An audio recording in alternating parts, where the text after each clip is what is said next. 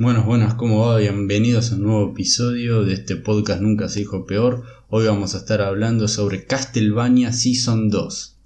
Hace poco, hace unos días, subí mi review, mi opinión sobre Castlevania Season 1. Creo que eh, duró unos 20 minutos por ahí, porque además quise hacer un repaso más o menos de todo el background que había de Castlevania en lo que es en la temática videojuego antes de la serie Hoy es simplemente dar una opinión, va a ser, creo que va a ser una review muchísimo más corta porque ya la presentación y la introducción de lo que es Castlevania más o menos ya lo hice antes. Ahora eh, es simplemente comunicarles lo que opino. También en Instagram ya subí el posteo de Castlevania Season 2 y es una opinión bastante sencilla, corta, diciendo me gustó, no me gustó, qué no me gustó y nada más. Entonces vámonos de lleno a lo que es Castlevania Season 2. Lo primero y principal, lo más importante es que ya no, no, nos vamos a encontrar con una temporada tan corta, aunque sigue siendo muy corta, pero son cuatro, en la primera temporada eran cuatro capítulos de 20 minutos, 25 minutos, ahora es el doble. Ya tenemos 8 capítulos de aproximadamente 20-25 minutos. También, igual que la primera temporada, se ve enseguida. Se ve, tardás el doble, pero igualmente es rapidísimo. Eh, la historia ya evoluciona para... No para otro lado, sino que la, historia obviamente es una continuación exacta de, cómo termina la primera temporada, pero la primera temporada sirve demasiado como una introducción de lo que va a ser la historia principal, la main story de, eh, de esta serie. La, la, serie en sí, la main story es la, supervivencia, digamos, o la guerra entre los humanos y los vampiros, que antes no existía, pero ahora ya puedo decir spoilers de la primera temporada, cuando asesinan a la esposa creyendo eh, los obispos que la esposa de Drácula eh, utilizaba magia, era una bruja, cuando en realidad utilizaba la ciencia en este mundo de, de Castlevania, y la matan, digamos, por error, Drácula decide acabar con todo lo que es la raza humana porque ya estaba cansado de lo mierda que, somos, ¿no? Y comienza una, una, una guerra, un apocalipsis sin fin contra los seres humanos. Y lo que hace esto es también llamar a todas las familias que digamos a los seres más poderosos dentro de lo que es el mundo de vampiros para que se le unan a él y junto a él, porque, porque Drácula es Drácula, o sea, todos tienen que cumplir la, los caprichos, digamos, de Drácula, aunque Drácula esté queriendo acabar con lo que sería el ganado de, eh, de los vampiros. Como bien dije en, eh, en mi opinión anterior, los seres humanos son el ganado de los vampiros. Ellos pueden consumir sangre de otros seres vivos, pero la mejor sangre, lo que más sacía a los vampiros es la sangre humana. Y ellos justamente están luchando por un capricho de Drácula, por su motivación hacia la muerte de, eh, de su esposa, de extinguir a su alimento, que digamos. Y esto se va a plantear durante toda la temporada, este idea y venida por parte de los vampiros, más que nada por un personaje en específico, de que está completamente en contra de, de esto. Este, y es más, él, si bien los quiere matar, porque los desprecia quizás a, a los humanos, también los necesita para, para chuparles la sangre. Este, pero Drácula no quiere saber nada de, esto, simplemente los quiere matar y punto.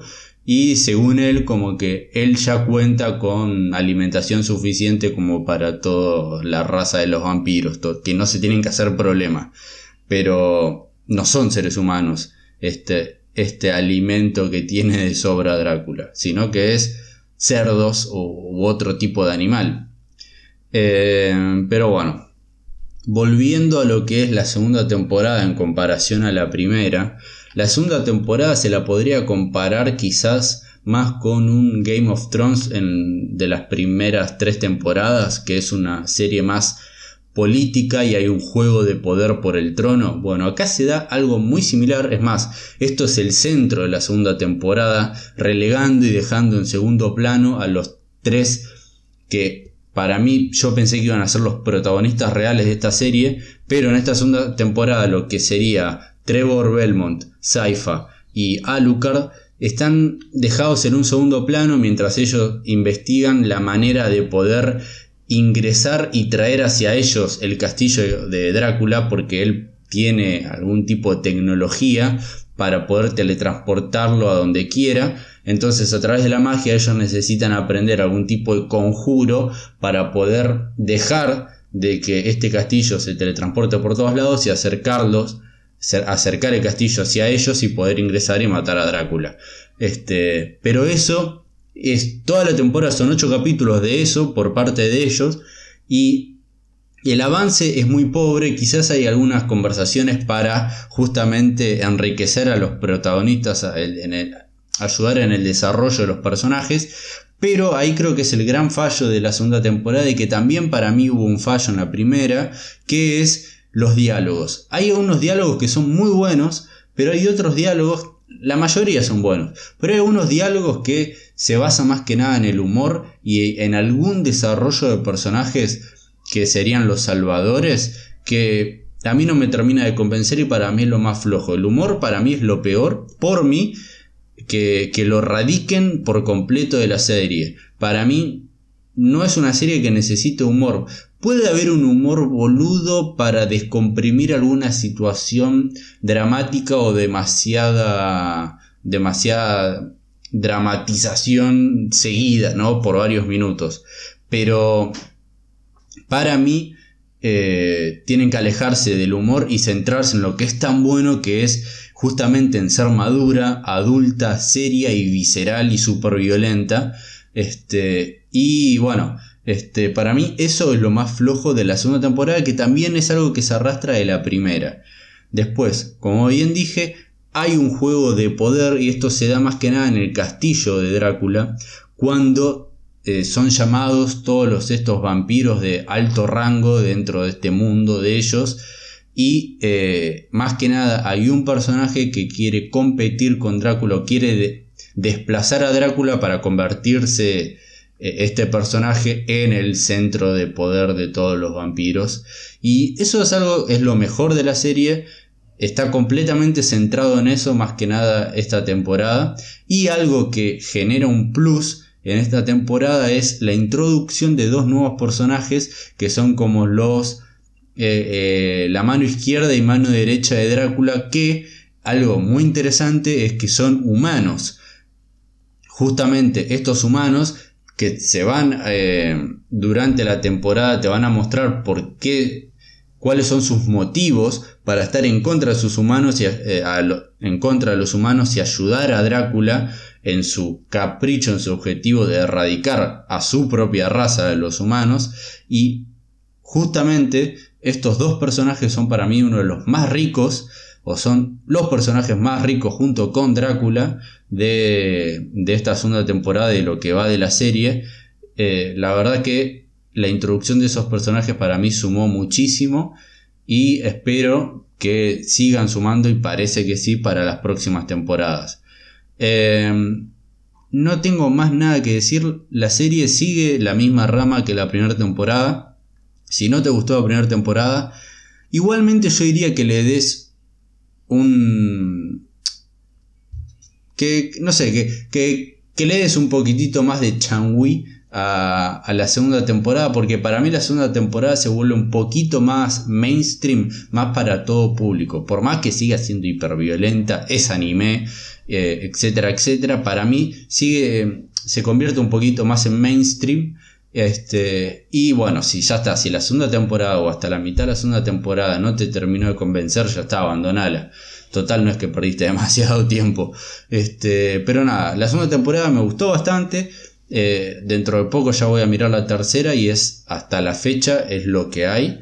La tercera temporada ya cuenta con 10 capítulos, así que son dos capítulos más. Pero lo que me llama la atención es que la segunda temporada sirve ya como un cierre. Es más, el noveno capítulo, el, perdón, el séptimo capítulo podría haber sido tranquilamente el cierre de toda la serie. Y después hay un capítulo extra que es el octavo que cierra aún más todo, pero igualmente sirve para generar la, el plot de la tercera temporada. Que espero, hay un personaje que ya no está más en la serie. Y espero que o vuelva de alguna manera inteligente, o si no va a estar más, que para mí es una cagada, si no va a estar más, no sé qué tanto me pueda llegar a interesar la tercera temporada al no estar ese personaje y enfocarse nada más en estos nuevos personajes. Vamos a ver qué onda, ya me imagino en un par de días ya voy a haber visto, voy a haber terminado de ver la tercera temporada y les voy a comentar qué me pareció. Ustedes también coméntenme qué les está pareciendo Castelvania, si ya la habían visto, también qué les parece, si, la, si no la van a ver y la van a ver, también díganmelo. Recuerden que todas mis opiniones un poquito más acotadas las subo en Instagram y ahí me pueden encontrar. Gracias por haber escuchado este episodio, nos vemos en el próximo.